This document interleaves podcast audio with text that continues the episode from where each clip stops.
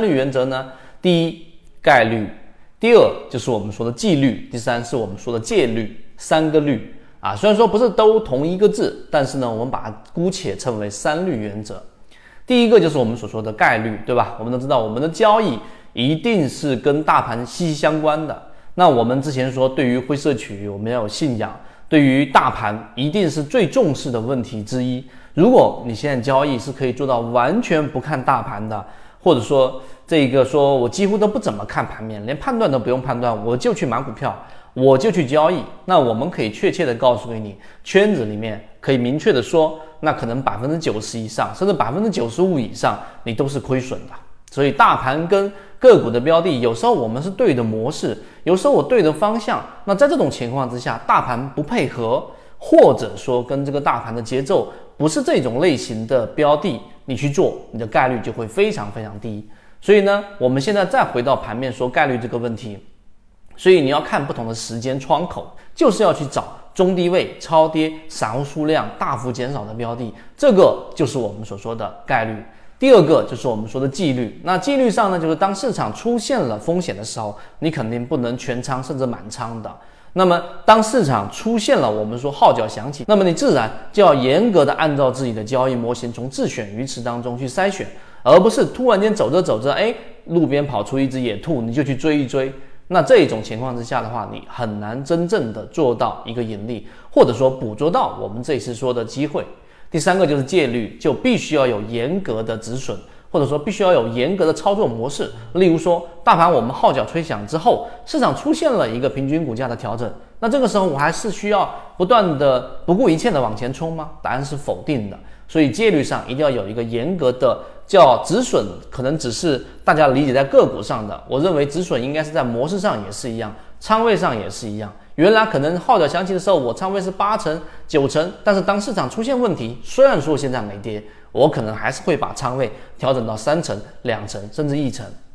所以这一个我们说的三律原则，第一个就是概率，第二个就是纪律，第三个就是戒律，在交易过程当中非常重要。所以回到最初始的这样的一个问题，我们所说的亏损和大盘的关系到底是什么？那么总结起来，其实就是有时候你的模式，或者说大部分时候在圈子里面，如果你进化了我们在讲的航线，你大部分时候你的模式是对的，不会有大问题。例如说我们做的左脑护城河，筛选掉了一些业绩净利润连续亏损的标的，筛选出了一些我们说没有现金流的，可能存在着一些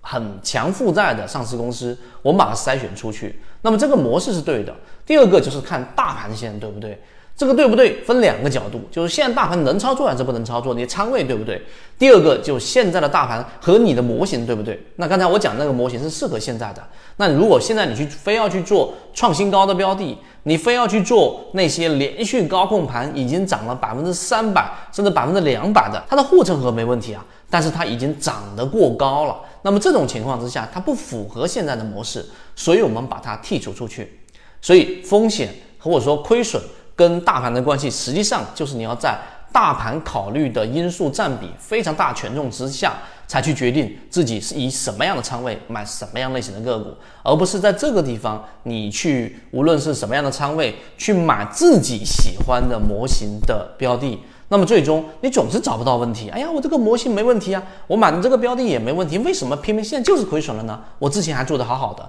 可能你没想到问题出在大盘上面。所以今天我们在讲亏损和这个大盘的关系，仅仅用几分钟能讲到这个程度，可能你更深入去看你自己以往的交易记录，在对应大盘之后，你会有一两个惊讶的发现。第一，就是你大部分的亏损全部都是因为在大盘，什么叫大盘不好啊？我也不知道未来怎么样，但是当下你就确定看到趋势走坏了，资金跟不上，市场没有赚钱概率。对吧？你知道大盘不好的时候，你还是重仓交易，这是亏损大部分存在的情况，这是第一种现象。第二种现象就是你会发现，你用原来那种超低位、超跌模型，那么它其实在你筛选出来之后的隔了可能三个月，甚至最长时间，在我们看来没有超过半年，因为我们这个模型是偏中短的，那它们就出现了一个比较大幅的上涨，那你可能几乎都守不到这个位置。所以这是第二个存在的现象。因此，当你了解大盘、了解你的模型，那么你在交易的时候，你所预期的利润空间和所准备的持股时间其实就是非常啊理性的一种决策。论就是一套系统，它只要你会看基础的 K 线、均线、量能等，然后运用缠论整个系统，从优质的个股当中去寻找合适的买卖点。圈子有完整的系统专栏、视频、图文讲解，一步关注老莫财经公众平台，进一步系统学习。